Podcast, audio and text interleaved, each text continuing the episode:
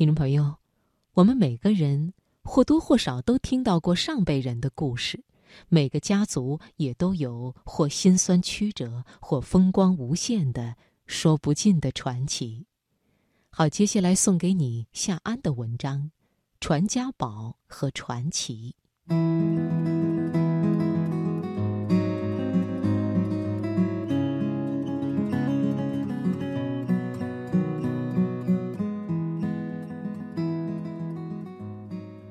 孩子升入五年级后的第一个项目是说说你的文化。老师给了一个纸袋子，要求用有文化含义的物品把纸袋装满，用有文化的图片装饰纸袋。老师说：“家长们一定要记住，孩子的作业是他们自己的作业，可是这次的作业你们估计需要帮很大的忙。”我已经准备好被娃的各种奇葩问题淹没，可是没想到他光速跑到网上一通搜索打印，等我回过神来，成品都差不多出来了。纸袋子周围的照片，一面是山水，他挑了张家界长城九寨沟；一面是吃的，全是他吃过的来自中国超市和中餐馆的美味小笼包、汤圆儿，当然还有他最爱的米线。一面是中秋的月亮、楼台亭阁、春节的舞龙舞狮；一面是算盘、毛笔、砚台之类。然后翻箱倒柜的把我从国内带回来的小玩意儿找出来，塞满纸袋子。我跟他排练了一下，自卖自夸的觉得，作为中国文化的传播者，我家娃的水平并不比张艺谋导演差。住在移民国家、新移民扎堆的社区，想象孩子们带来的展品肯定是精彩纷呈，我都觉得挺期待的。可是拿到教室展示回来，孩子却有点失望，有点不平，说大部分人展示的都是家里祖上传下来的东西，质问我：这能算文化吗？虽然孩子心里不以为然。可还是流露出了些许羡慕，跟我说某某的爷爷是著名的橄榄球运动员，某某的太奶奶是泰坦尼克的幸存者，都是有故事的家庭啊。他的同学们还展示了传家宝，传了几代的小物件首饰啊，首饰盒子啊。孩子一向喜欢这些有来历的小玩意儿，觉得很酷。我说我的外婆会绣花儿。以前家里有一副他绣的信插，我上大学回家过寒假，似乎还见过。我外婆和她的母亲、姨母都是当地有名的绣花能手。我娘说他们绣的花看不见针脚，这门手艺在当时都没有几个人会。我也不知道绣花看不到针脚是件多么了不起的事，不过。那幅信插上的四季花卉的图案，的确是清雅精致。孩子问信插现在还在吗？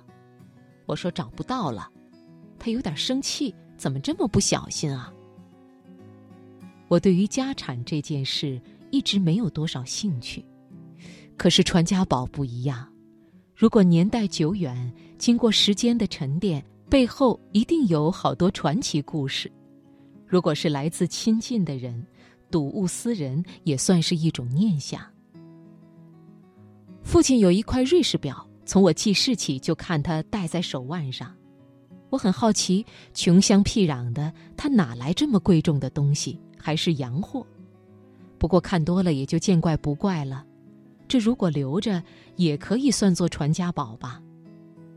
一块机械表，产自遥远的欧洲。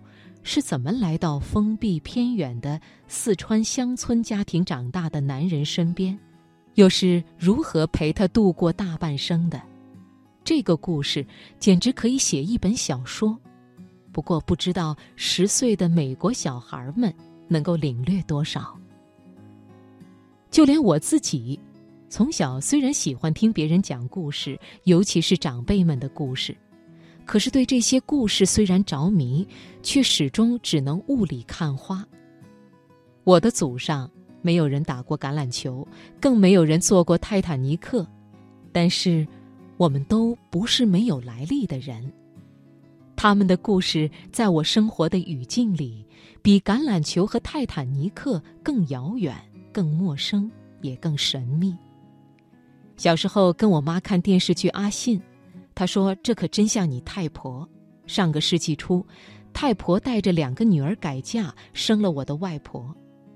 她是那个年代的先行者、女强人，自己经营一家客栈，养大了三个女儿。三个女儿又养大了好多儿女，三个女儿的儿女又开枝散叶，现在四海之内皆有我的近亲远亲。家里的故事，我娘讲了不知道多少次，每次我都听得如痴如醉。我没有传家宝给孩子，只好给孩子讲我自己的传奇。离家上大学，坐两天两夜的火车到遥远的城市。揣着我的全部积蓄，只身出国。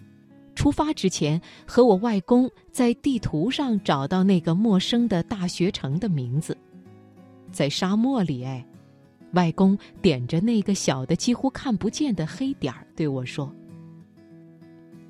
故乡、家族、祖先，都早已抽象成一个个符号。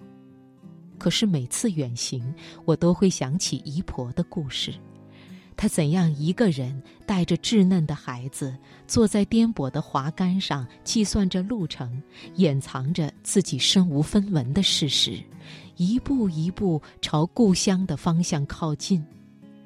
他劝说滑竿师傅把他和孩子们从遥远的他乡带回家乡。山路盘旋，竹林、山丘、小河从他身边颤悠悠地划过去。他心里是不是在想：回家，回家，一切都好，会好起来。我想，一定要把这些故事写下来。可是每次试着写，都觉得愧对先人，完全写不出那些故事里应该有的丰富和生动。那些苦难和艰险离我太遥远了，他们的勇气。胆略和坚韧，我也只能远观。我坐在和平的年代里，平稳的书桌边，桌上摆着四季常青的盆栽，岁月平静的几乎凝固。相对祖辈们的传奇，我的生活好像一张质地良好的崭新的白纸，在这样的白纸上。我写不出那些深沉而惊心动魄的故事。